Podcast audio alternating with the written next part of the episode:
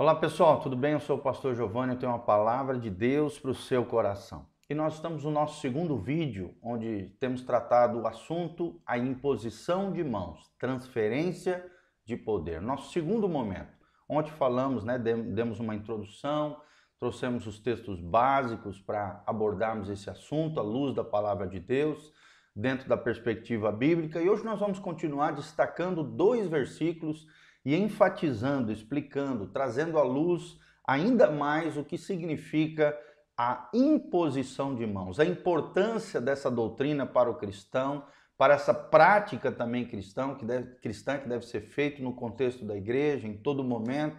Todo crente cheio do Espírito Santo é chamado por Deus para impor as mãos, a fim de que o poder de Deus que está nele, né, sendo vivendo a vida no Espírito, cheio do Espírito Santo, possa ser transferido essa glória, esse poder, essa unção de Deus através das nossas vidas em favor de outras pessoas, tá bom? Então vamos ver as diferentes abordagens e recapitular rapidamente o que nós vimos ontem acerca da imposição de mãos. O primeiro texto que eu quero trazer para vocês é 1 Timóteo 5:22, onde Paulo fala ao seu filho na fé, Timóteo, ele diz: "A ninguém imponhas precipitadamente as mãos. Não te torne cúmplice dos pecados de outrem. Conserva-te a ti mesmo puro. Em 2 Timóteo 1,6 também diz a palavra de Deus o seguinte: Por essa razão, pois te admoesto que reavives o dom de Deus que há em ti, que pela imposição das minhas mãos te foi dado. Tá bom? Então, primeiro versículo fala do cuidado que nós temos que ter na imposição de mãos, principalmente para levantarmos outras lideranças, levantarmos homens e mulheres no ministério de Deus conferido a nós, né? A transferência de unção para levantamento de novos ministérios e novas pessoas. Por quê? Porque se a pessoa né, é, não tem caráter, é, tem um caráter deformado, às vezes está vivendo uma vida de pecados, uma vida falsa, e se nós né, acabamos levantando pessoas neófitas, novas na fé, sem preparo, sem condição mínima para a frente do ministério, isso vai fazer com que nos tornemos cúmplices dos pecados dela e ao mesmo tempo é, estejamos colocando o corpo de Cristo numa situação vergonhosa, de desonra, de mau testemunho cristão. Tá? Então precisamos nos conservar puro e temos esse cuidado diante de Deus. E 2 Timóteo 1,6 fala de um reavivamento, né, do dom de Deus que foi transferido do apóstolo Paulo para seu filho na fé, Timóteo. Ou seja, que ele acredite nisso, que ele viva isso. Aquela glória que Paulo havia derramado sobre ele, aquela unção que Deus havia transferido da parte de Paulo para Timóteo, fosse reavivado, fosse usado para a glória de Deus e ele se tornasse cada dia mais um instrumento nas mãos de Deus poderosamente. Então nós vimos ontem, né, o que é a imposição de mãos. É, nós falamos que a imposição de mãos pode ser definida como um ato em que a pessoa põe a mão sobre o corpo de outra pessoa e, que, e com algum propósito espiritual definido. Sempre lembrando que essa colocação da mão sobre alguma pessoa, geralmente é na cabeça, nos ombros ou na área afetada por alguma enfermidade. Claro que desde que esse local não seja um local constrangedor, um local onde possa haver malícia, maldade, impureza, qualquer coisa nesse sentido. Por isso que nós recomendamos colocar as mãos sobre a cabeça da pessoa ou então aos ombros da pessoa, tá bom? Então é um cuidado que tem que se ter para não dar uma conotação sexual, erótica, é, de alguma maneira fazer outro tropeçar ou você mesmo tropeçar nisso. Nunca pode ser movido por maldade, malícia, qualquer espécie de toque indevido, né?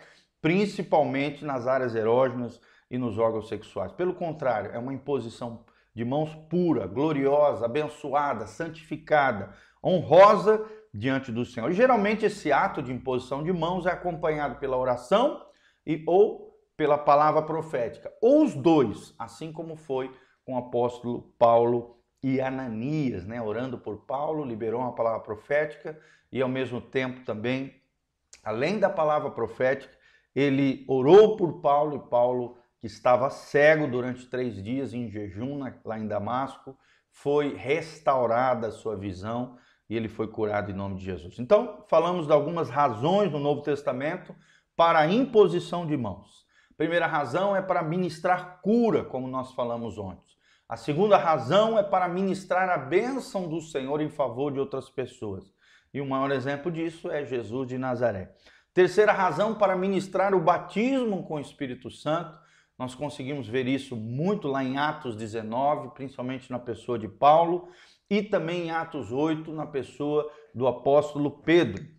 Quarta razão para ministrar dons espirituais em favor de outras pessoas, ativar dons, ministérios, chamados, operações sobrenaturais de Deus e por último, a quinta razão do que do porquê a, a igreja necessita praticar a imposição de mãos é para comissionar uma pessoa para um trabalho específico. Ou seja, a Bíblia recomenda prudência em relação à imposição de mãos, mas também ela fala que isso deve ser feito com sabedoria, com graça, com prudência.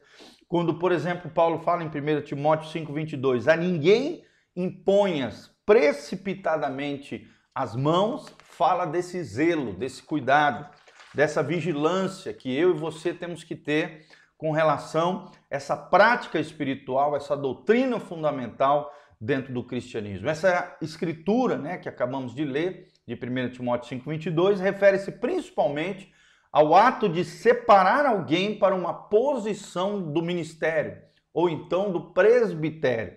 Obviamente é uma questão séria ter uma pessoa errada ocupando uma posição de liderança no corpo de Cristo, na igreja, especialmente se essa pessoa estiver abrigando um pecado habitual, rotineiro, cotidiano, sem arrependimento.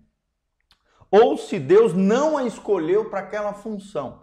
E hoje, infelizmente, nós vemos muitos líderes religiosos, líderes espirituais que estão que assumiram uma posição ou por conveniência, ou foram levantados fora do tempo, sendo neófitos, ou infelizmente foram escolhidos para aquela posição, para aquela função e Deus, Deus não os escolheu. Se auto-intitularam, né? se chamaram é, pastores, missionários, profetas, apóstolos e coisas assim, e isso não vem de Deus. Ou então, né, no caso das ascensões prematuras, como eu já falei, pessoas que se levantam em posições de liderança de forma prematura, fora do tempo. Isso está lá em 1 Timóteo 3,6. Na verdade, a liderança, presta atenção, amados, ela é escolhida por Deus. E no tempo de Deus, no tempo certo, ela será consagrada para a obra de Deus através da imposição de mãos de outros líderes e do reconhecimento da igreja local em favor daquela pessoa que se levanta e que começa essa vocação no coração de Deus. Então, toda ministração com imposição de mãos estabelece uma espécie de ligação espiritual entre o ministrante, aquele que ministra, e a pessoa ministrada. As Escrituras mostram que algo do nosso espírito, da, da glória que a nós foi conferida, pode ser ministrada em favor de outra pessoa, através da imposição de mãos. O exemplo disso é Moisés transferindo a sua glória, a sua liderança, passando o cajado para Josué, está lá em Deuteronômio 34, versículo 9. Em vista disso, né, precisamos ser cuidadosos ao impormos as nossas mãos sobre alguém. Também não devemos permitir que qualquer pessoa, uma pessoa desconhecida, uma pessoa que você não sabe da onde vem, quem é, né, como é que é o trato daquela pessoa com relação às coisas de Deus e à sua família, imponha as mãos sobre você. Tome muito cuidado, não deixe qualquer pessoa impor as mãos sobre você. Esse cuidado é necessário. Por quê, pastor? Porque em face a possibilidade de as pessoas estarem sobre a condenação de pecados não confessados. Isso de alguma maneira vai contaminar você, vai prejudicar você. E se você recebe uma ministração de alguém nessas condições e você coincidentemente tem um problema espiritual semelhante, essa ministração pode, pode ser prejudicial, prejudicial, é o que nós aprendemos à luz da palavra de Deus. Olhe então para o caráter da pessoa. Seja uma pessoa madura, uma pessoa né, já adestrada no reino de Deus, uma pessoa que realmente é séria com relação às coisas de Deus. Só esse tipo de pessoa, seja homem, seja mulher, né, pode impor as mãos sobre nós e avalie né, se essa pessoa anda em retidão diante de Deus. É isso que importa sua vida, se sua vida está no altar de Deus, se é consagrada, se é submissa às suas autoridades locais, né? ou à sua casa, ao seu marido, seu, seu, e, e, e, e vice-versa. Então, lembre-se, Deus está no controle da sua vida e de todas as circunstâncias que lhe cercam. Nós precisamos observar esses detalhes na vida das pessoas. Por isso, você só deveria procurar outra pessoa para receber oração ou imposição de mãos quando Deus lhe disser para fazer assim, tá? Se você estiver vivendo em sintonia com a vontade de Deus, ele lhe protegerá de todo o mal. Vou repetir, se você estiver vivendo em sintonia fina, né, alinhamento com o céu, com a vontade de Deus, Deus irá lhe proteger de todo o mal. Mas qual é a importância da imposição de mãos na igreja? Primeiro, para o serviço, amados. A base do ministério cristão é o serviço.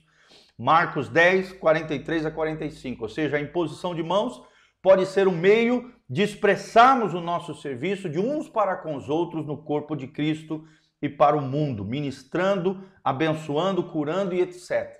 A imposição de mãos pode ser um dos maiores atos de serviço que nós prestamos em favor de outro ser humano. Segundo lugar, para ministrar as pessoas, quando nós impomos as mãos através da nossa fé, da oração, nós ministramos a vida de Deus que está dentro de nós em favor de outras pessoas. Quando nós fazemos assim, Deus promete nos devolver de forma que possamos dar novamente essa vida em favor de outras pessoas, é o que diz Lucas 6:38 e Atos 3, Atos 3, 6, tá bom?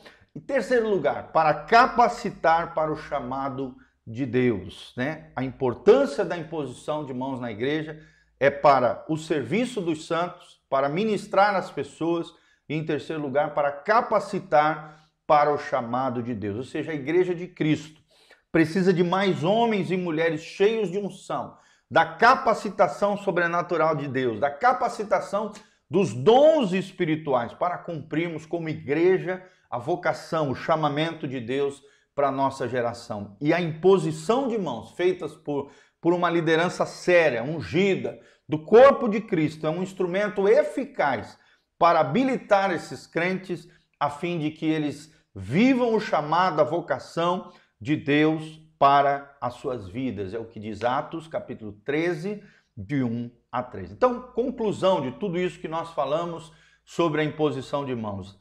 Irmãos, preste atenção, a imposição de mãos é parte fundamental do, é, do corpo de Cristo. Recebemos a vida de Jesus, né? Ou seja, do próprio Cristo, que é o cabeça, e aí, através dessa unção, glória, graça, ministramos através das nossas mãos em favor de outras pessoas. Ou seja, o poder do Cristo ressurreto para curar, para ministrar, para abençoar reside na vida de todos os discípulos cheios do Espírito Santo, especialmente da liderança séria e espiritual escolhida por Deus. E esse poder é liberado mediante a imposição das mãos. Amém? Que Deus abençoe sua vida, o seu coração. Esperamos de alguma maneira ter contribuído para a sua maturidade, o seu conhecimento espiritual. Dá um joinha, compartilhe esse vídeo com outras pessoas. E sabe, amados, Faça isso. Seja alguém cheio do Espírito Santo, que ministra e abençoa a vida de outras pessoas, conforme nos ensina a palavra de Deus. Creia na doutrina no ensinamento da imposição de mãos. E aqui tem todas as informações para que você possa contribuir conosco, tanto aqui na tela como no link de descrição. Estamos aqui para é, receber a sua semente, a sua generosidade. Seja um cooperador fiel dessa obra linda que Deus está fazendo. Deus vos abençoe em nome de Jesus, que a graça de Deus venha sobre você, tua casa, tua família. Amém e amém.